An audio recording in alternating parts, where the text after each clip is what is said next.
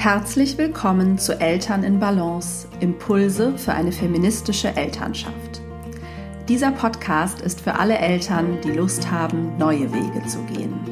Eltern, die ihre Elternschaft gleichberechtigt und feministisch leben wollen. Eltern, die wirklich gemeinsam Vereinbarkeit gestalten und zusammen die Verantwortung für alle Arbeiten innerhalb des Paar- und Familienlebens übernehmen möchten. Für all diese Eltern gibt es hier regelmäßig Gedanken und Gesprächsanstöße für eine Elternschaft in Balance. Hallo und herzlich willkommen zur neuen Podcast-Folge. Ich freue mich, dass du wieder zuhörst und dir die Zeit nimmst für diese neue Folge, die ein Interview ist. Ein Interview mit Claudia Hildebrand, die Paar- und Familienberaterin ist und wenn du es hier im Hintergrund so ein bisschen pfeifen und rascheln hörst, dann ist das das Baby, das in der Trage ähm, sozusagen hier vor dem Mikro schläft. Aus Vereinbarkeitsgründen war es diesmal nicht anders möglich. Und ähm, ja, ich dachte, es ist ja auch einfach real life. Ne? Irgendwie muss dieser Podcast ja fertig werden. Ähm, es ist auf jeden Fall ein sehr schönes Interview, das wir geführt haben zu einem Thema, das, denke ich, alle Elternpaare bewegt, nämlich wie sie ihre Beziehung stärken und pflegen können, weil sie einfach eine essentielle Kraft- und Energiequelle für das Familien- und Elterndasein ist. Und Claudia teilt unter anderem ein interessantes Modell, ähm, wozu es auch einen Post auf ihrem Instagram-Account gibt, den ich in den Show Notes verlinke. Dann macht es es womöglich noch ein bisschen einfacher, das Modell zu verstehen. Und ganz am Ende gibt sie auch noch eine tolle Hausaufgabe ähm, für, ja, für alle Paare, die was konkret ausprobieren wollen. Ja, und wie immer freue ich mich sehr, wenn du diesen Podcast mit anderen Eltern teilst und wenn du ihn bewertest, vielleicht nochmal kurz auf Pause drückst und ähm, oder parallel äh, bei iTunes ähm, ja, eine kurze Bewertung schreibst. Darüber freue ich mich immer sehr. Viel Freude mit dieser Folge. So, ich freue mich sehr, dass ich heute eine Gästin im Podcast habe. Claudia Hildebrand ist da und wir wollen über Beziehungen sprechen, über Eltern, über Paarbeziehungen und die Herausforderungen, äh, die damit einhergehen. und ja, ich freue mich sehr, dass du da bist. Ähm, willkommen. Ja, ganz herzlichen Dank. Danke für die Einladung und ich freue mich auch, dass ich da sein darf. Vielleicht magst du dich noch mal vorstellen. Ähm, du bist auch Coachin und ähm, wir kennen uns, das kann ich vielleicht schon mal spoilern, aufgrund unserer Coaching-Ausbildung, die wir am gleichen Institut gemacht haben. Und da haben sich dann unsere Wege an verschiedenen Stellen immer wieder gekreuzt. Und ähm, genau, wir tauschen uns auch regelmäßig und gerne zu unserer Arbeit aus. Hm, aber du hast ein bisschen anderen Schwerpunkt als ich und vielleicht ja magst du dazu was sagen und auch gerne auch sonst, wer du so bist. Ja, sehr gerne. ähm, genau, mein Schwerpunkt sind auch Familien, nur noch ein bisschen anders äh, getaktet, weil rund um die Familie gibt's ja wahnsinnig viele Themen. Ich bin neben Coach auch noch Familienberaterin. Ich habe meine Ausbildung bei Family Lab gemacht. Das kennt vielleicht die, die eine oder andere Zuhörerin von Jesper Juhl, gegründet 2006. Und ähm, genau, mein Schwerpunkt liegt auf Familienberatung. Das heißt, zu mir kommen Elternpaare, aber auch ganze Familien, wenn es Konflikte oder Themen gibt, die auch die Kinder betreffen, dann lade ich auch gerne alle ein, denn Kinder haben auch sehr viel zu sagen und es ist wichtig, dass mhm. sie gehört werden. Und auch ein Schwerpunkt und Herzensthema von mir ist das Thema Trennung. Trennung von Elternpaaren, also Trennung mit Kind, Kindern. Das ist deshalb ein Schwerpunkt, weil auch ich getrennt bin. Ich bin Mutter von zwei Kindern und jetzt schon einige Jahre getrennt vom Vater meiner Kinder und ähm, bin damit auch sehr konfrontiert worden, was das so bedeutet, ja, welches Stigma auf Trennung liegt, dass Trennung ja so ganz grausam ist und das, was man ja mhm. auf jeden Fall vermeiden will, mhm. ja, ganz oft. Und ähm, das Thema Beziehung interessiert mich auch total, ähm, weil es zusammenhängt. Das hängt ja immer zusammen. Wir führen ja mit jedem Menschen in unserem Leben eine Beziehung. Ja, mit der Bäckerin vielleicht kurz, aber auch das ist ja irgendeine Art von äh, Beziehung und natürlich die die wichtigste, die elementarste oder die engste Beziehung mit ähm, unserem Partner, unserer Partnerin und natürlich auch mit den Kindern. Mhm. Und ähm, deswegen heißt es jetzt bei mir Beziehungskompetenz. Ja, ich finde, das ist so die Überschrift, weil es so schön alle Bereiche abdeckt. Und ich arbeite mit äh, Leidenschaft eben mit mit Paaren zu ihrer Beziehung und eben auch mit Vorliebe auch mit Elternpaaren zu ihrer Beziehung. Mhm. Genau. Und äh, die Trennungsprävention ist ein großer Teil davon, denn am Ende ist ja alles, was vor der Trennung ist, Trennungsprävention. Ja. ja. Und danach, ähm, aber auch gibt es die Trennungsbegleitung bei mir. Also ähm, gerade mhm. mit mit meinem Wissen ähm, weiß ich, wie wichtig das ist, da nicht alleine sein zu müssen, da eine Unterstützung zu haben und das so gut wie möglich zu begleiten, damit es allen eben auch den Kindern, aber auch den Eltern gut geht. Mhm. Ja, super wichtig. Ähm, ich habe mich äh, in der Vorbereitung des Gesprächs ähm, gefragt, was eigentlich, was du sagen würdest, was eben die intakte Beziehung ausmacht, weil das hast du ja gerade selber gesagt, wir haben ja einfach ganz viele Beziehungen in unserem Leben. Ähm, und eigentlich wird es ja erst problematisch, wenn die Beziehung in irgendeiner Form belastet ist, weil Eltern sein, genau, können wir als Paar, aber auch nicht als Paar, einfach als getrennte, als getrenntes Paar oder nie äh, zusammengewesenes Paar mhm. ja im Grunde. Ne? Ähm, deswegen finde ich, das sind ja auch nochmal also, na, muss ich nochmal drüber nachdenken. Also es ist ja, wie gesagt, eigentlich alle möglichen Konstellationen möglich. Die Elternebene ist ja einfach eine andere Ebene als die Paarebene. Ja. Aber dennoch ist es für viele so eine Belastung, irgendwie die Beziehungspflege als Eltern. Und deswegen dachte ich, es ist halt spannend, wenn wir mal da starten. So ganz grob, was kann man denn sagen, ähm, was eben die, woran man eigentlich erkennt, dass die Beziehung, wie gesagt, intakt ist. Egal mhm. zu welcher Person. Mhm. Ein großer Punkt ist Kommunikation. Mhm. Ganz, ganz klar, wenn ich mit dem Partner, der Partnerin oder der Beziehungspartnerin in dem Fall ähm, gut sprechen kann, wenn ich mich öffnen kann, wenn ich Vertrauen habe ähm, und auch verstanden werde, ich das Gefühl habe, ähm, man versucht zumindest mich zu verstehen, ja, mhm. ähm, dann ist es schon mal eine ganz, ganz wichtige Ebene, woran ich erkennen kann, dass die Beziehung intakt mhm. ist. Vertrauen ist natürlich auch ein großer Punkt. Ähm, ganz oft treffen auch unterschiedliche Bindungstypen aufeinander. Ja, das äh, ist auch wichtig. Und was dahinter steht, ist, glaube ich, wichtig, dass ich mich selbst verstehe, dass ich meine Muster kenne, dass ich meine Beziehungsmuster vor allem kenne. Denn wir alle kommen ja nie heil in unsere allererste Beziehung rein. Ja, wir kommen nie ähm, vollständig da rein.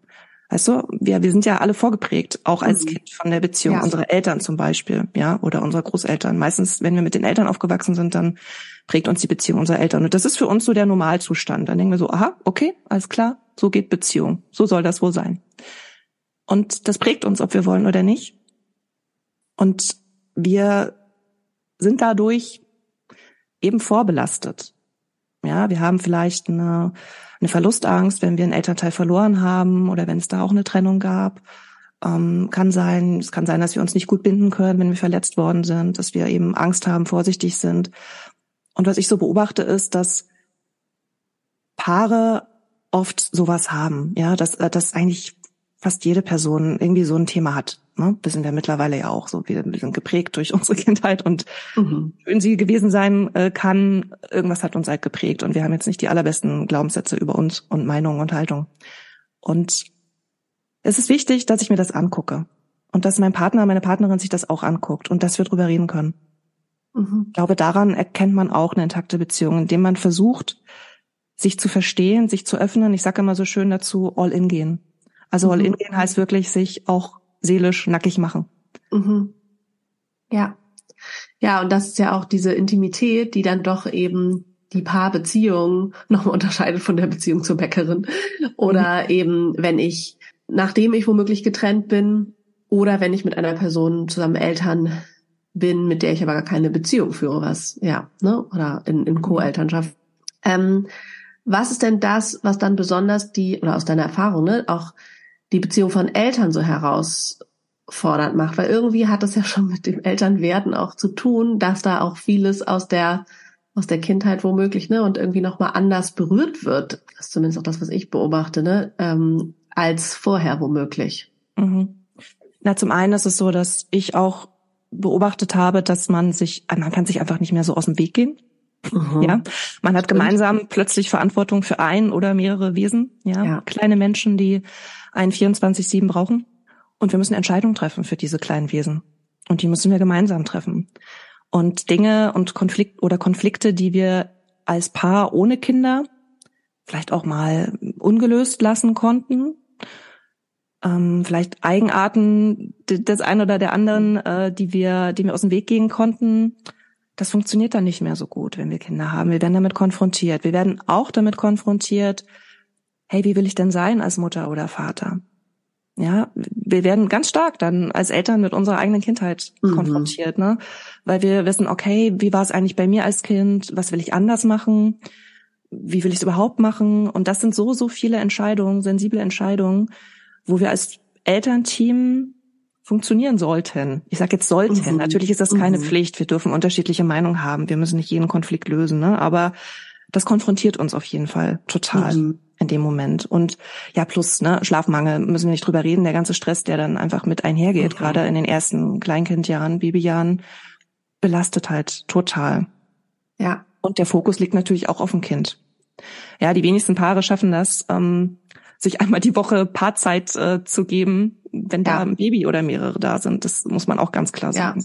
Ja. ja, und die Zeit zum Kommunizieren wird auf jeden Fall einfach genau stark reduziert. Äh, wir merken das mhm. auch gerade nochmal. Wir sind ja gerade vor sieben, acht Wochen nochmal Eltern geworden und ähm, das, jetzt kann man das nochmal, finde ich, auch mit der Erfahrung sehr gut beobachten, weil man halt weiß, auch wie viel Kommunikations- und Paarzeit hatte man so vorher, wenn Kinder schon so ein bisschen aus dem Gröbsten raus sind, sind ja auch noch eher klein, aber ähm, und wie ist das wirklich genau, wenn ein Baby da ist, was ich, glaube ich, beim ersten, unserem allerersten Elternwerden habe ich das gar nicht. Also das merkt man dann irgendwann, aber man, man beobachtet sich nicht so stark von außen und man hat natürlich da auch wieder noch wieder andere Kommunikationszeiten, weil man ja nur ein Kind hat, das mhm. dann auch noch ne, irgendwie irgendwann recht früh, ja, insgesamt viel schläft und dann halt früh schläft und so weiter.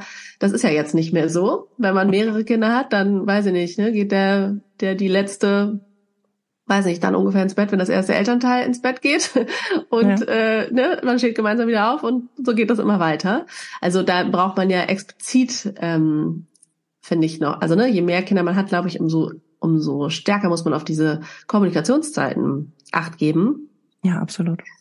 Und ähm, das ist ja auch die Paarkommunikation ist ja oft schon so diese die Krönung vielleicht des Ganzen. Es gibt ja auch noch viel zu besprechen, was ganz pragmatischer Natur ist.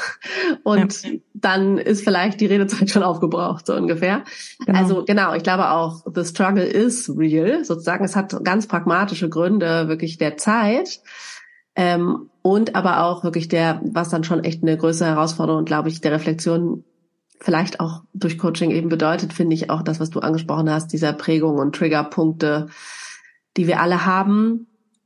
Und was ich auch stark beobachte äh, bei den Paaren, mit denen ich arbeite, da aus logischen Gründen, ist auch diese getrennte Erfahrungswelt. Also, mhm. ne, dass so dieses Verständnis füreinander auch einfach geringer wird, weil man vorher hatte man meist ein recht ähnliches Leben, sag ich mal, von den Anforderungen und Inhalten. Und weil wir ja leider dann mit dem Elternwerden oft ja in sehr traditionelle Rollenbilder zurückgeworfen werden, werden dann diese Erfahrungswelten so unterschiedlich. Mhm. Und genau, wenn eine Person hauptsächlich Care-Arbeit leistet und die andere hauptsächlich Erwerbsarbeit, klassischerweise vor allen Dingen so in den ersten Jahren, dann äh, sind ja einfach das, was, was jeden so bewegt, oft verschieden. Und ich glaube, ne, dieser Perspektivwechsel, das Verständnis füreinander ist dann auch ja, ist einfach herausfordernd und das war meist vorher ja nicht unbedingt der Fall. Absolut, ja. Weil davor war ja alles schön, ne? Man kriegt ja in der ja. Regel ein Kind, wenn man glücklich ist und ein schönes Leben hat. Und ja. dann kommt das Kind und ähm, ja, ihr kennt es ja. alle. Plötzlich ist es anders. Und das Leben ist deutlich anders. Ich will nicht sagen, dass es weniger schön ist, um Gottes Willen. Aber wir sind halt vorher frei. Wir haben uns ähm, zurechtgefunden. Wir sind irgendwie erwachsen geworden und mhm. plötzlich ähm, sind wir mitunter auch hilflos, ja, mit den, mit den vielen Herausforderungen. Und was ich auch wichtig finde, weil du gesagt hast, Zeit für Paarkommunikation, es ist ja nicht nur das. Ja, es ist ja nicht nur die Kommunikation, die wir brauchen, sondern gemeinsame Erlebnisse, gemeinsame Zeit, Nähe, Sexu Sexualität, das ist super, super wichtig. Ja. Und wenn man mal ehrlich ist, setzt man die Prioritäten, wenn ein Baby oder ein Kind da ist, einfach total anders, weil wir haben ja auch noch Jobs, ja, wir haben Care-Arbeit, wir haben Hausarbeit, wir haben das Kind, ähm, ja. Hobbys, pff, ja, also ich meine, in der Regel haben die meisten Menschen, die Kinder haben, erstmal wenig oder gar kein ja. Hobby.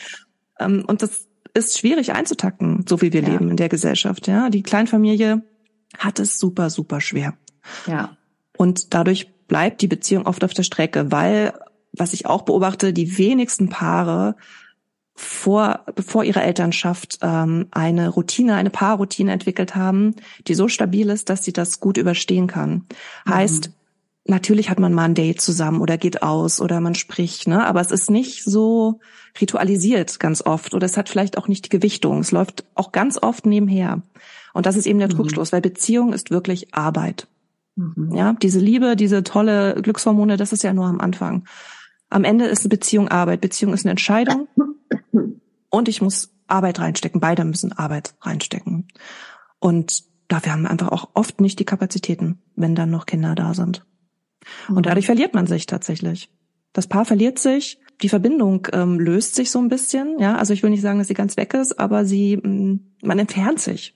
Das Verständnis wird weniger füreinander, denn jeder ist so in seinem Sumpf, sag ich mal, jeder mhm. in seinem Lebensrhythmus, was du schon gesagt hast, ne, je nach je nach ähm, Modell, wie man so lebt, ne, einer arbeitet vielleicht mehr und der andere steckt zurück, ähm, ist man auch so festgefahren dann und super unzufrieden und das ist auch ganz oft das ist ein, das ist ein häufiges Thema, mit dem Paare, Elternpaare zu mir kommen, dass sie wirklich unzufrieden sind miteinander, dass die ähm, Konflikte nicht gut lösen können und dass sie wirklich auch kaum noch Verständnis haben für den Alltag des jeweils anderen. Ja, diese häufigen Themen, finde ich, mit denen Paare kommen, das ist interessant. Und ich schätze, dass falls ähm, ja, Elternteile zuhören, die noch äh, recht frisch in ihrer Elternschaft sind oder noch äh, keine Kinder haben, äh, die spitzen wahrscheinlich die Ohren und würden sich fragen, ja gut, aber was äh, kann ich denn tun, um das sozusagen zu verhindern, ne, dass ich da da lande und wenn man uns reden hört, glaube ich, ist so dieses, ne, wirklich den Fokus auf die Beziehung immer wieder zu legen Mhm. Einfach super wichtig. Aber kannst du aus deiner Erfahrung ein paar praktische Tipps richtig geben? Mhm. Ne, was sind so, ja, wie kriegt man es denn hin dann im Alltag? Also klar, man priorisiert das. Und was bedeutet priorisieren dann?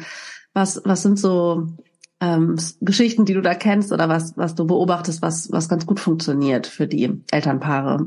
Ja, das Priorisieren genau ist wichtig und das sagt sich so leicht, das ist oft mhm. gar nicht so einfach, ne? Mhm. Weil wenn man mal ganz ehrlich ist, und das, vielleicht ging dir das auch so, weiß ich nicht. Ähm, ich habe jedenfalls gedacht, als wir Eltern geworden sind, dachte ich so, ja, pff, wir schaffen das. Also mhm. trennen uns nicht, wir kriegen kein Problem, wir, ne, wir kriegen das hin. Was soll da jetzt groß anders werden? Und das habe ich, und diese Gedanken habe ich einfach mitgenommen, bis dann eben auf einmal ganz viele mhm. Themen da waren. Also das, deswegen dieses Priorisieren darf man nicht unterschätzen. Man muss sich wirklich bewusst machen. Beide Elternteile müssen sich bewusst machen, dass und da sind wir uns ja alle unter KollegInnen einig, denke ich, dass ohne das Elternpaar, die Elternbeziehung, die Familie nicht intakt sein kann. Denn das ist halt die Basis für die Familie. Ja, zumindest wenn man nicht getrennt ja. lebt. So, ja. Und selbst dann ist die, die, die Beziehung des Elternteams super entscheidend.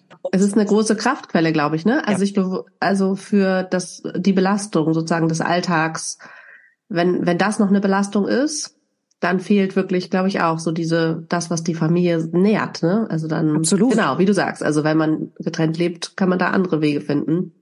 Aber wenn man eben zusammenlebt, dann ist das eine Belastung, die man sich irgendwie auf Dauer nicht leisten kann, ne? Ja, genau. Also wenn es nicht funktioniert. Ja, und das überträgt sich auch auf die Kinder, ne? Also was ja. ich vorhin schon gesagt habe, wir, wir, wir leben unseren Kindern, die Beziehung, die wir ihnen vorleben, wird deren Status quo. Ja, mhm. das wird deren Ausgangspunkt ob sie wollen oder nicht. Selbst wenn sie natürlich Erfahrung sammeln und vielleicht eine andere Idee haben, aber das ist erstmal da. Und das wollen wir ja nicht. Wir wollen ja alle, dass unsere Kinder selbstbewusst, stark und tough und selbstsicher irgendwie ins Leben starten und so tolle Personen werden, ne, die wir uns, die wir so im Kopf haben. Und von daher ist diese Priorisierung wirklich, wirklich enorm wichtig. Also bin ungern dabei zu sagen, wie oft jetzt ein Paar Paarzeit verbringen sollte, weil jeder ist unterschiedlich. Ja, aber es ist wichtig, dass sie überhaupt stattfindet. Es ist wichtig, dass sie auch mit Baby stattfindet.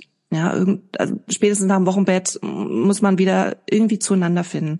Und das wird mit Sicherheit anders werden, als es vor mhm. Kind war. Ja, das heißt, versucht euch neue Rituale zu schaffen. Trinkt morgens einen Kaffee, wenn das Kind wieder eingeschlafen ist. Geht, dann geht der eine oder die andere halt eben ein bisschen später zur Arbeit. Also guckt da wirklich, dass ihr priorisiert und schaut, was ist jetzt wichtiger. Oder trefft euch in der Mittagspause. Oder ähm, setzt euch eben abends hin, wenn das, wenn das Kind schläft, dass wirklich ihr beide Dinge zusammen macht. Sucht euch natürlich Unterstützung, ja. Sucht euch dieses, schafft euch dieses Dorf, wenn es nicht da ist. Und das ist es ja in den wenigsten Fällen. Mhm. Schaut, dass ihr, dass ihr mit NachbarInnen oder FreundInnen oder aus der Kita mit anderen Eltern euch so connectet, dass ihr ähm, Paarzeit bekommen könnt, auch dann irgendwann mal wieder alleine, wenn die Kinder alt genug sind. Und das ist ein Win-Win tatsächlich, ja, auch für die anderen Eltern. Also da kann man sich auch tatsächlich ähm, mhm. Zweckgemeinschaften bilden. Das muss ja. jetzt gar nicht die tolle Freundschaft werden. Ähm, darum geht's nicht, sondern wirklich eher darum, äh, Nutzen zu haben, der wirklich wichtig ist mhm. für die mhm. Beziehung. Und ich glaube, wenn man das schon ernst nimmt und dann eben nicht zusammen von Netflix abhängt, was auch mal ja. okay ist, ja, sondern wirklich sich mal auch mal hinsetzt, sich anschaut und sagt, hey, wie geht's dir gerade? Und ja. wie geht's dir gerade in unserer Beziehung?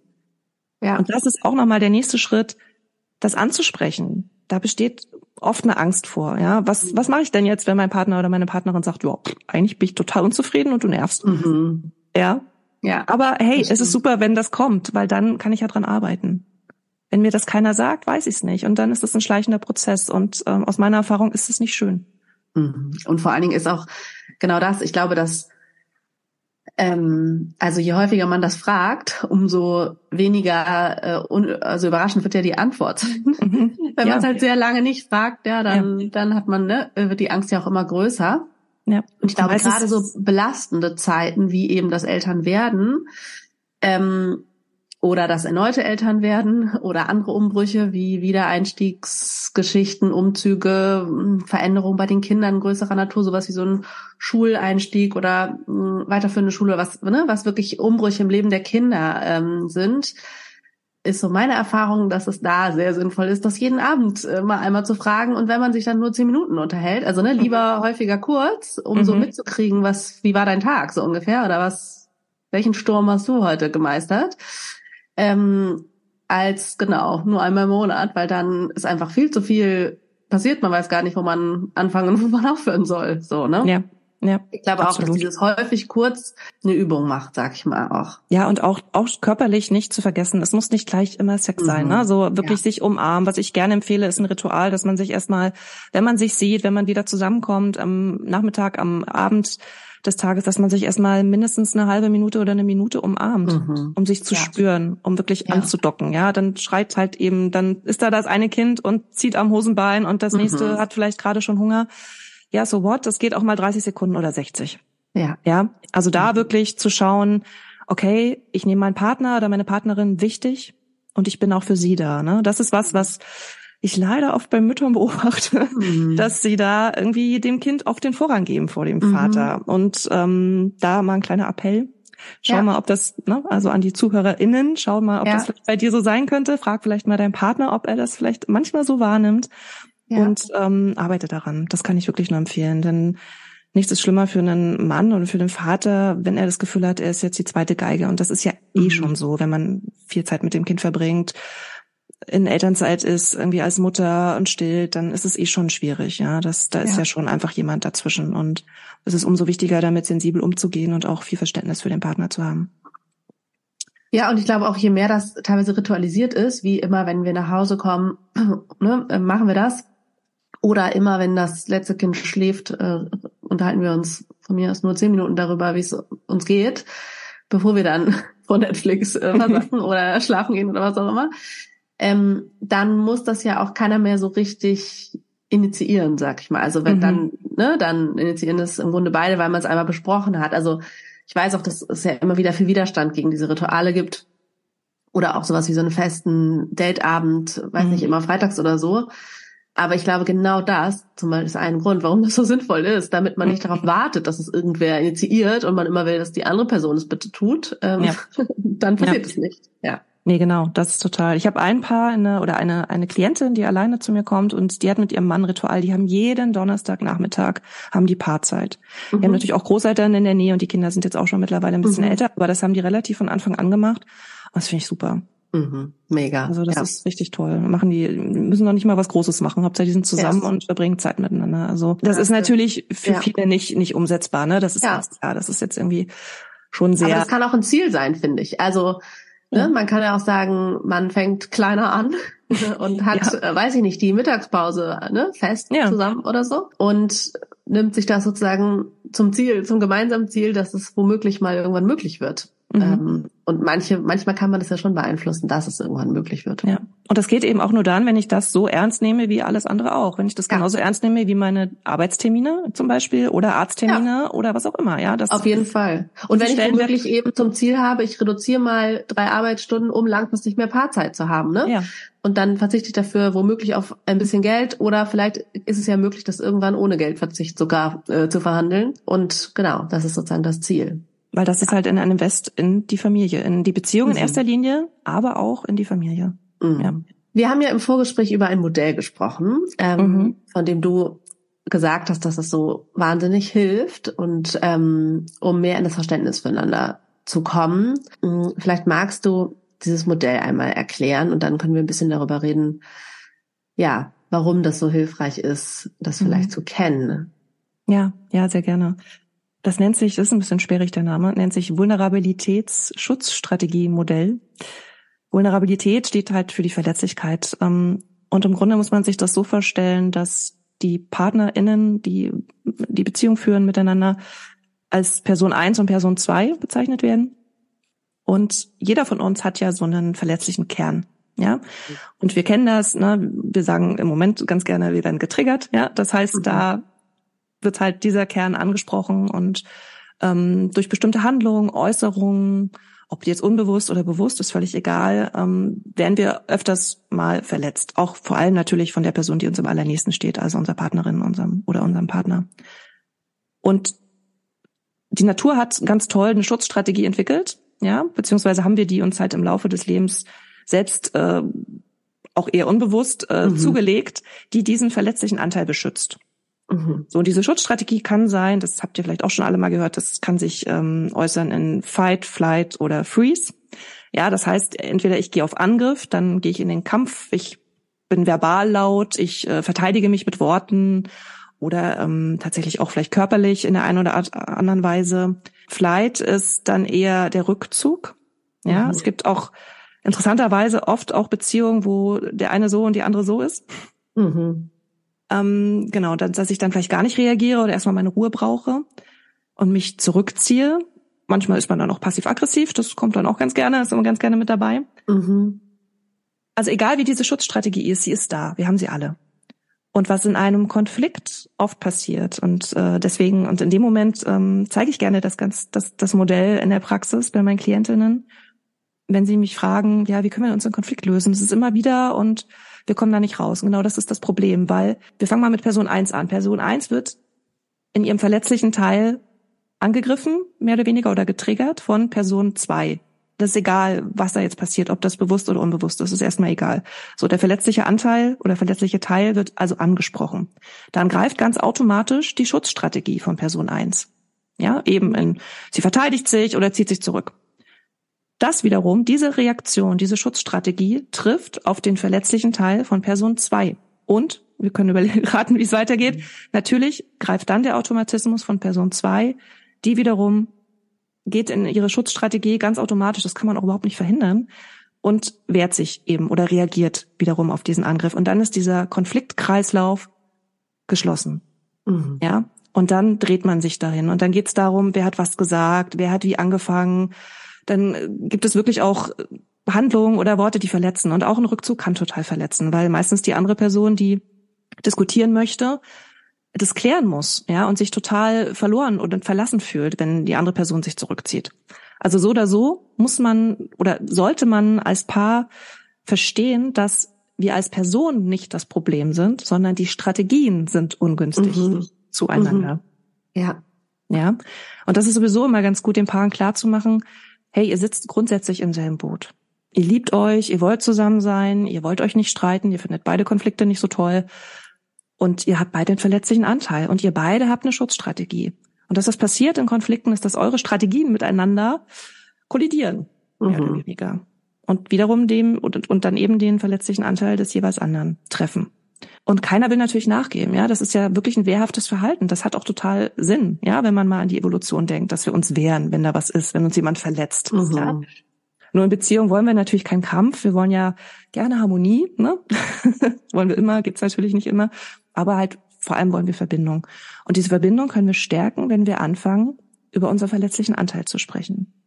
Und das ist mhm. das, was ich vorhin meinte. Ich sollte mir in einer Beziehung, den Ratschlag, den ich geben kann, ist zu wissen, hey, was ist denn eigentlich mein verletzlicher Anteil? Was mhm. verletzt mich? Wie fühle ich mich dann? Das kann man auch mit dem Körper beobachten. Wie, wie geht's dann meinem Körper? Welch, in welchem Zustand bin ich denn dann? Ja. Und dann wirklich zu schauen, okay, so ist, das ist wirklich mein verletzlicher, also den erstmal mhm. anzuerkennen, wie immer, ja. ne? Erstmal anerkennen. Ja. So, dann ist es wichtig, den zu kommunizieren. Wirklich meinem Partner, meiner Partnerin zu sagen, hey, pass mal auf. Wenn das und das passiert, dann fühle ich mich angegriffen, verletzt und dann handle ich wiederum so und so. Mhm. Also das zu verstehen für sich selber ist schon mal der allererste Schritt. Und wenn ein Paar das teilt miteinander, und das, da, das ist wieder das, was ich meinte mit All-In gehen, sich wirklich nackig machen, ja, auch diese ungeliebten Schattenseiten zum Vorschein bringen und auch wirklich sagen, hey, da sind sie, das sind sie. Mhm. Bitte leb, ich hoffe, du kommst damit klar.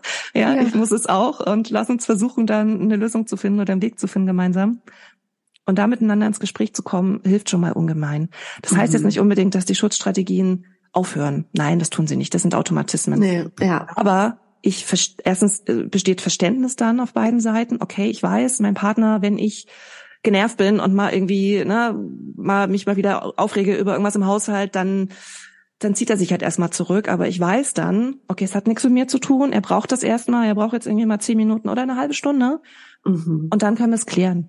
Mhm. Ja. Oder dann ist auch alles okay. Ich muss halt ja. wissen, warum reagiert mein Partner so, wie er reagiert oder meine Partnerin. Ja, das heißt, ich erkenne sozusagen dann meine eigene Strategie oder so würde ich es auch aus meiner Erfahrung sagen. Ne? Ich, ich, ich sehe, ah ja, ich bin in meinem Muster oder die andere Person ist sozusagen in ihrem Muster, um genau Verständnis für die Konfliktsituation zu haben. Ne? Genau. Genau. Und was würdest du sagen, ist eine Möglichkeiten, diesen verletzlichen Punkten oder den Strategien oder wie auch immer man, wo auch immer man anfängt, ähm, ein bisschen auf die Schliche zu kommen? Also jeder seinen eigenen, logischerweise. Mhm. Ähm, braucht man dafür auf jeden Fall immer ein Coaching oder würdest du sagen, man kann auch das durch Selbstbeobachtung ein bisschen eingrenzen zumindest. Ja, also ich glaube, es ist immer gut, wenn man mit jemandem drüber spricht. Es muss jetzt nicht unbedingt ein Coach sein. Das kann auch eine Freundin, ein Freund sein. Im besten Fall ist es tatsächlich der Partner, die Partnerin, weil diese Person einen natürlich auch am besten kennt. Mhm. Wenn ich das selbst nicht wahrnehme, sehe ich das auf jeden Fall oder merke ich das auf jeden Fall an der Reaktion meines Partners oder meiner Partnerin. Ja, also wenn ich jetzt mir einen Konflikt nehme, einen, der vielleicht noch nicht so lange her ist, der noch relativ präsent ist in der Erinnerung, dann kann ich mal gucken, okay, wie hat's denn eigentlich angefangen? Ja, weil das ist halt der Knackpunkt. Warum bin ich vielleicht auf einmal sauer geworden oder wütend oder ähm, was war das? Was war der Auslöser? Und und das geht nicht, das hat nicht den Sinn zu gucken, okay, wer hat jetzt Schuld oder so, weil an mhm. Schuld denke ich nicht und das finde ich auch sehr äh, un unproduktiv und nicht konstruktiv, ähm, sondern wirklich zu schauen, okay, was hat mich getriggert und vielleicht auch warum. Ja, mhm. was habe ich vielleicht aus der Kindheit mitgenommen? Eben ist es vielleicht ein Verlust, Verlustangst oder ist es eine, eine Angst vor Nähe auch, ja, dass ich Nähe zulassen kann oder fühle ich mich in dem Moment nicht gesehen, nicht gewertschätzt? Was steckt dahinter? Mhm. Und das zu kommunizieren, ist, glaube ich, ganz gut, weil ich glaube, diese Schutzstrategie, die kennt der andere jeweils. Ja, also das mhm. glaube, da muss man gar nicht so den Fokus drauf legen, sondern wirklich eher den Fokus drauf zu legen, was macht das mit mir? Mhm. Ja, was macht das mit mir, wenn du mich anflaumst? Ja. ja. Warum ziehe ich mich dann zurück? Warum? Was, was, was ist da? Der innere Teil, inneres Kind meinetwegen, wie auch immer man das nennen möchte. Mhm. Was ist da los? Was passiert dann? Und in dem Moment, wo ich das erklären kann, versteht eben auch mein Partner, meine Partnerin, was das, was das macht mit mir und warum ich so reagiere. Ja, das heißt gar nicht, dass er oder sie sich jetzt ändern muss, sondern ähm, es reicht ja schon, wenn man einfach weiß, was dann los ist. Mhm. Wie ging es mir sozusagen in der Situation, ne? Genau. Sich darüber auszutauschen. Sich ja. darüber auszutauschen. Das wäre toll. Und das ist auch wirklich schon Champions League, sag ich mal. Ne? Ja. Also da wirklich das zu schaffen. Ähm, und am Anfang gebe ich meinen Paaren immer mit, dass sie das im Nachgang zum Konflikt doch bitte machen, als Hausaufgabe. Mhm. Ja, dass sie wirklich da den Mut haben, okay, wir hatten gestern den Streit und ich weiß, wir alle sind froh, wenn ein Streit vorbei ist mhm. und haben dann eigentlich keine Lust, nochmal groß drüber zu reden. Ja, aber dabei ist das total wichtig und wertvoll. Und da wirklich nochmal sich die Zeit nehmen, hey, pass mal auf, aus meiner Sicht war das und das und mir ging es auf jeden Fall so und so.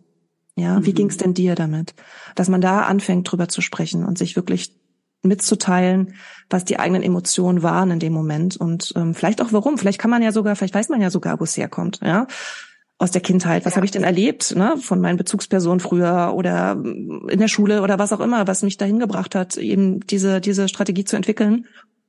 Und ähm, ja, Verständnis wissen wir ja auch. Ne? Verständnis mhm. hilft auf jeden Fall auch, ähm, die Verbindung zu erhalten oder zu stärken. Ja, ich glaube, es ist auch wirklich gut nochmal, dass dieses, du, man muss nicht wissen, wo es herkommt. Mhm. Man kann einfach feststellen, es ist jetzt gerade so. Ja. Ähm, und vielleicht auch das nochmal so Mut machen, denke ich gerade, für mich ist es auch was, was den Streit wirklich beendet. Also, weil die Frage ist ja auch, wie löst, also, was ist denn das Ende eines Streits oder Konflikts? Mhm. Meistens, würde ich jetzt mal sagen, geht es ja, zumindest in meinen Konflikten, äh, gar nicht so sehr um wirklich diese Lösung, also, weil man kann es ja gar nicht mehr ändern rückblickend, also, ne, hättest du mal dann da, weiß ich nicht, irgendwas ein bisschen anders gemacht, da wäre es nicht passiert, ja, schön, können wir jetzt nicht mhm. mehr ändern, ist auch egal, so. Sondern eigentlich, wie du sagst, ist es ja die Verbindung, die wir wollen und die wir wieder herstellen wollen und die ja dann ähm, möglich wird durch diesen Austausch, diesen Perspektivwechsel sozusagen auszutauschen, einmal zu verstehen, warum hast du so gehandelt und mich zu aber auch zu erklären, womöglich, warum habe ich so gehandelt. Mhm. Ähm, und dann, ah ja, okay, ne, dann ist es so, aha, darüber findet die Verbindung dann wieder statt und dann ist es im Grunde geklärt. Da geht es ja, finde ich, ganz oft nicht um dieses, wie eine praktische Lösung finden, weil die wird mhm. dann, also ich behaupte jetzt mal aus meiner privaten und beruflichen Erfahrung, praktische Lösungen finden wir auf jeden Fall dann, ne, wenn wir eine finden wollen, ähm, für was auch immer die Alltagsherausforderung ist. Das ist eben ja, also das, das ist so, vorgeschoben, sag ich mal, ne, dass man da irgendwie keine Lösung findet. Die findet man ja, die will man ja im Grunde nicht finden, weil man gerade nicht im Verständnis füreinander ist oder in, ja. ne, in diesem Miteinander. Und ich glaube, wenn das Miteinander hergestellt ist, dann wird man schon eine Lösung finden für was auch immer jetzt ne, das Thema ist. Das sind ja meistens total banale Dinge im Familienalltag, ja. Ja. Äh, die, die jetzt wirklich kein Hexenwerk sind. Keine Ahnung, ne? Wer macht jetzt eine bestimmte Aufgabe oder holt ab oder ich weiß nicht, was es Banales sein könnte. Ja, das sind ja nur Symptome, ne? Die ja. wichtig ist eben zu schauen, wofür steht das, ne? Genau, es geht nicht darum, um das Thema an sich, weswegen man ja. sich gestritten hat, meistens nicht, sondern eher um das, was dahinter steht, ne? Fühle ich mich nicht gesehen oder fühle ich mich unfair behandelt oder oder oder oder eben wirklich auch zu sagen, hey, genau, das ist meine Strategie, warum habe ich die jetzt und jedes Paar hat ja eine bestimmte Streitdynamik. Ne? Mhm. Die ist auch einfach da, die wird auch immer da bleiben. Mhm. So, aber es wäre doch schön, wenn wir es irgendwann schaffen, vielleicht auch schon währenddessen drüber zu lachen und zu sagen, ja, alles klar, jetzt ziehst du dich mhm. wieder zurück und ich war laut und äh, alles klar, so ist es. Ja, also das, mhm. da, es geht ja wirklich auch darum, und ich finde die Definition von Konflikt nach meiner, nach meiner, meinem Verständnis oder nach, wie ich das so betrachte, ist auch, dass man sich dadurch immer wieder ein Stück besser kennenlernt. Mhm. Ja, dass jeder Konflikt das Potenzial hat, ein bisschen mehr zu erfahren. Mhm. Ja, weil im besten Fall streiten wir uns auch über unterschiedliche Dinge immer mal wieder. Ne? Es ist ja hoffentlich nicht immer dasselbe, ähm, sondern eben es sind unterschiedliche Dinge. Und dann können wir gucken, ah, okay, wie denkt denn jetzt die Person zu diesem Thema? Mhm. Das kann ich ja meistens nur in einem Konflikt herausfinden. Mhm. Beziehungsweise eben dann, wenn ich hoffentlich im Anschluss dann nochmal drüber sprechen kann und die Sichtweise verstehen kann. Und das ist natürlich auch eine Grundvoraussetzung, ja. Ich muss verstehen wollen. Ja, diese Absicht muss da sein. Ja. Also es, das geht nicht ohne. Ja. ja. Also ich muss schon auch Interesse haben, meinen Partner da verstehen zu wollen, auch wenn ich es nicht nachvollziehen kann, warum er oder sie ja. jetzt so reagiert. Ist es wichtig, dass ich verstehen will, warum das ja. so ist oder wie es denn ist, ja? Ja. Ja, ich glaube, da ist auch nochmal, da, da spielt diese kollektive Ebene so eine große Rolle, dass wir so patriarchal geprägt sind, dass wir halt denken, Konflikte in Beziehungen sind ein Problem. Ne? Also oder also wir dürfen sie nicht haben, weil es gibt ja. diese Idee von der romantischen Liebe, die irgendwie immer nur harmonisch eben ist und sich sozusagen, wir verstehen uns blind. Ähm, ne, was gibt's dafür? Da gibt's ja auch so ganz viele so Sprüche, ähm, also wie dieses Liebe auf den ersten Blick und wir waren füreinander bestimmt und keine Ahnung, was so Hollywood-Geschichten da so ähm, einem erzählen. Und ich glaube, wo du das so sagst, glaube ich nochmal, so also da kann, ich wette, dass die Mehrheit der Zuhörerinnen dann feststellen würde, wenn sie sich fragt, dass diese Prägung von Konflikt eben negativ ist. Also mhm. ich möchte bitte die paar Leute treffen, ne, die, die eben sehr konstruktiv streitende Eltern zum Beispiel erlebt haben. Mhm. Ähm, herzlichen Glückwunsch, ja. wenn ihr dazu zugehört. Ähm, und ich glaube, da, also das ist ja schon mal der Startpunkt, ähm, habe ich gerade gedacht, ne? Vielleicht als Einladung, das wäre ja eigentlich schon mal Gesprächsthema Nummer eins sich nur darüber zu unterhalten, wie denke ich eigentlich über Konflikte. Ähm, ja. Ne? Also, weil das ist ja wirklich, das ist nochmal total wichtiger Punkt, finde ich. Es ist ja wirklich die, die Voraussetzung, äh, dass wir erstmal den Konflikt an sich nicht so ablehnen oder nicht immer denken, oh Gott, oh Gott, er darf nicht sein, weil das sagt über uns ne, als mhm. Paar irgendwas Schlechtes aus und wir müssen jetzt immer verhindern, dass wir ja, streiten oder einen Konflikt, eine Meinungsverschiedenheit, was auch immer haben. Ja, total. Ich glaube, da muss man sich nochmal selber fragen, ne, wenn man jetzt ein Paar auf der Straße sieht, was sich streitet. Ich meine, natürlich ist das unangenehm. Ja, natürlich denkt man so, Gott, hm, na, weiß ich nicht, ne? So, also, äh, also wir streiten uns ja jetzt Gott sei Dank nicht, ne? Wir sind jetzt mhm. nicht diejenigen, von denen es jeder mitkriegt, ja, oder wenn man das mal aus der Nachbarwohnung oder so hört, ne? Ja äh, auch mal irgendwie oder auf der Straße hatte ich auch schon gegenüber. Das war auch äh, sehr interessant abends ja. im Sommer. Aber eben, das ist, dass wir da, dass wir da mal die Haltung überprüfen, ganz genau, und dass wir auch mal ablegen, dass Streit oder Konflikte schlimm sind. Nee, ganz im Gegenteil, die sind eigentlich total wertvoll. Denn wenn ich immer nur Ja und Arm sage und ähm, nie irgendwas anspreche, dann steht das ja alles. Es ist ja trotzdem mhm. da. Ja, es ist ja ein Trugschluss, dass es nicht da ist wenn ich es ja. vermeide oder wenn ich davor fliehe. Ja, und wie du schon sagst, ist im Patriarchat, na klar, da hat ja auch jeder seine Rolle. Ne? Der Mann war Ernährer und Versorger und die Frau hat sich um alles am Haushalt und um die Kinder gekümmert. Da ist man sich auch nicht in die Quere gekommen und dann gab es vielleicht auch nicht den, den Anlass für einen offensichtlichen Konflikt. Das heißt ja aber nicht, dass beide nicht trotzdem unzufrieden waren. Die haben es halt nur ja. nicht ausgesprochen. Und vielleicht das noch abschließend noch so ein paar Anregungen von deiner Seite zum Thema Konflikte verschieben, habe ich gerade gedacht, ähm, weil das ja für Eltern tatsächlich auch ein, ein, Thema ist. Ne? Es gibt eine Situation im Alltag oder man beobachtet was. Ich glaube, da, ähm, dass das schnell passiert, dass entweder dann sehr viel runtergeschluckt wird, weil in dem Moment der, der Konflikt nicht richtig möglich ist. Mhm. Ähm, weiß ich nicht, weil alle los müssen oder mhm. äh, alle Kinder da sind und es gerade sich irgendwie gar nicht anbietet oder ich weiß nicht was, ne? Also dass man irgendwie keine Ruhe hat zu streiten oder unterbrochen wird oder was auch immer, ne? Also Konflikte, wie gesagt, wir haben ja schon festgestellt, man braucht auch Zeit dafür. Mhm. Ja, wie was was kannst du da aus sozusagen deiner Erfahrung zu sagen? Dieses Vertagen, sag ich mal, von Konflikten, ne? Ohne sie aber auch unter Tisch zu kehren, weil man denkt, wir haben keine Zeit zu streiten, sondern ich, mhm. und ich schluck's wieder runter und ich schluck's wieder runter und so weiter, ne? Ähm, was sind da noch so deine Gedanken dazu, wie Eltern damit umgehen können, wenn sie wirklich, ne, ähm, ja, Konflikte, glaube ich, manchmal echt verschieben müssen oder nochmal aufgreifen müssen zu einem späteren mhm. Zeitpunkt? Ja, das ist oft dann äh, der Moment, wenn die Paare bei mir sind.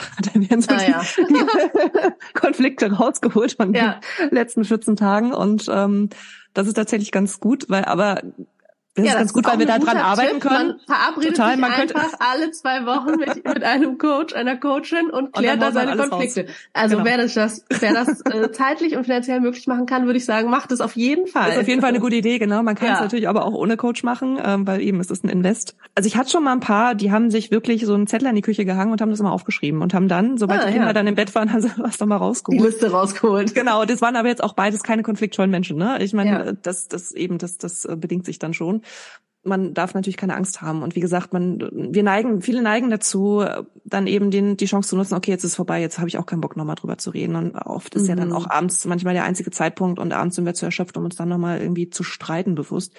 Aber genau mhm. genau das ist eben das Verkehrte. Also auch da wirklich diese Paarzeit nutzen, dieses neue Ritual, von dem wir am Anfang gesprochen haben, wirklich zu schauen, hey, und den Mut zu haben, du, ich muss noch mal was ansprechen. Ich weiß, es war jetzt, ist jetzt irgendwie ein oder zwei Tage her aber für mich ist es wichtig, ich würde, ich habe da was nicht verstanden oder ich würde dir gern sagen, wie ich mich da in der Situation gefühlt habe und da den Einstieg zu finden, miteinander zu reden. Mhm. Und es kann auch wirklich ein Vorteil sein, das zu vertagen, weil oft ist dann diese Emotionalität aus der Situation gar nicht mehr da und man kann vielleicht schon, man hat vielleicht auch schon drüber nachgedacht und ein bisschen für sich hin, vor sich hin reflektiert mhm. und kann mhm. diese Erkenntnisse der anderen Person mitteilen. Ja, mhm. das ist vielleicht gar nicht so schlecht manchmal. Ja. Und was ich aber auch sage den Paaren, wenn sie fragen, ja, aber vor den Kindern streiten, das geht halt gar nicht, finde ich, nee. Weil wie sollen denn Kinder einen Konflikt lernen, wenn ihr das denen nicht auch ja. vorlebt? Natürlich ist es blöd, wenn ihr da irgendwie das Geschirr durch die Wohnung schmeißt. Das ist vielleicht ungünstig, ja? ja. Oder natürlich verbal irgendwie euch schlimme Sachen um, den, um, den, um die Ohren werft oder wenn es wirklich aggressiv wird, dann ist es natürlich nicht so gut. Aber ganz oft, und so kenne ich das zum Beispiel auch aus meiner Kindheit, Konflikte wurden immer dann die waren, die sind natürlich entstanden, auch als ich dabei war, ganz klar. Gelöst wurden sie aber immer dann, wenn ich im Bett war. Mhm. So. Mit der Folge, ich habe nie gelernt, wie man Konflikte löst. Mhm. Ja. Und das ist natürlich echt blöd. Das heißt, es ist schon wichtig für die Kinder, dass sie auch mitkriegen, wie er den Konflikt angeht. und wie ihr den löst. Und das müsst ihr ja, ja, vielleicht nicht gleich am Anfang machen, sondern der Anfang wäre vielleicht schon gut, dass ihr das zu zweit euch wirklich die Zeit nehmt und die müsst ihr euch bewusst nehmen. Niemand schenkt sie euch. Ja, das ist eure Verantwortung. Wenn ihr daran arbeiten wollt, dann ist es eben Arbeit, ja, und die mhm. braucht ein bisschen Zeit, um wirklich zu schauen, okay, unsere Konflikte lösen wir erstmal alleine, ja, und wenn wir da ein ganz gutes Modell haben, ohne dass wir Angst haben müssen, dass es vielleicht unschön wird, irgendwie so, dass wir es den, so wie wir es den Kindern nicht zeigen wollen, dann könnt ihr das auch vor den Kindern machen. Dann kann man auch wunderbar ja. diskutieren gemeinsam. Natürlich, das ist total wertvoll. Ja, danke dir für all diese Anregungen und Gedanken. Und ja, ich glaube, es ist einfach ein wahnsinnig wichtiges Thema, das uns logischerweise alle betrifft. Mhm. Ähm, und, und dieser Appell, äh, sich ja die Beziehung zu priorisieren als Basis, Fundament ähm, des Familienlebens, ähm, ist einfach, glaube ich, immer ein guter Reminder an alle. Ja. Weil ja, so schnell, also priorisieren wir eben andere Dinge und das ist ja auch, kann man sich ja auch bewusst machen, dass wir das eben immer, sonst eben unbewusst, ne, was anderes an erste Stelle rückt. Ähm, und sei es irgendwelche, jetzt gerade in dieser Jahreszeit, äh, weiß ich nicht, äh, denke ich immer Wahnsinn, was es dann für Priorität, also für Zeit gibt, für irgendwelche extra Aktivitäten und mhm. Ach ja, Weihnachts-, Advents-, äh, sonst wie Geschichten und ja auch recht viel Zeit mit Menschen meistens. Ähm, ja, dass es auch einfach eine Möglichkeit ist, sich, sich, also da finde ich, wird deutlich, wie viel Zeit man dann doch immer wieder irgendwoher findet, um Dinge ja. zu tun. Also kann einem das vielleicht auch sagen, na ja, genau, wenn es mir wirklich oder uns gemeinsam natürlich hoffentlich am Herzen liegt, werden wir das schon möglich machen können. Genau. Ist ja auch ein bisschen alternativlos, denke ich immer. Also, ne, Total. ne, das ist, das ist wie dieses Thema, sich um wirklich eine gleichberechtigte Elternschaft sich zu kümmern.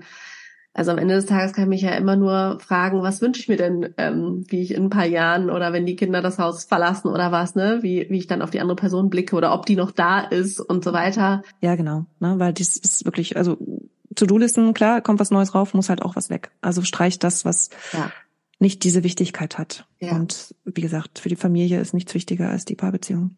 Ähm, ja, wir tun alle Kontakte zu dir in die Shownotes, weil ja, gerade auch wenn, wenn Paare explizit Unterstützung ähm, natürlich zum, zum Aufrechterhalten ihrer Beziehung, aber eben auch äh, für die Trennung äh, suchen, finde ich es einfach wichtig, ähm, ja, zu wissen, an wen kann ich mich da eigentlich wenden.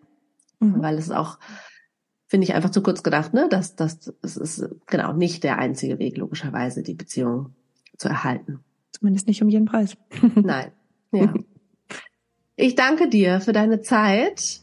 Ja, ganz, ganz lieben Dank. War sehr schön, hat viel Spaß gemacht und ja, liebe Grüße an die ZuhörerInnen. ja. Ich hoffe, das war eine spannende und inspirierende Podcast-Folge für euch und ihr habt ganz viel Lust, ja, Paarzeit zu priorisieren. Im Nachgang des Gesprächs habe ich mich dann ein bisschen geärgert, weil ich so dachte, ach, die beste letzte Frage wäre doch eigentlich gewesen, was Claudia für eine Hausaufgabenidee für Paare hat, die direkt mal was ausprobieren wollen. Ähm, und ja, das ist eine gängige Methode letztendlich auch in Beratung und Coaching, dass man eine Hausaufgabe gibt oder gemeinsam sich eine überlegt.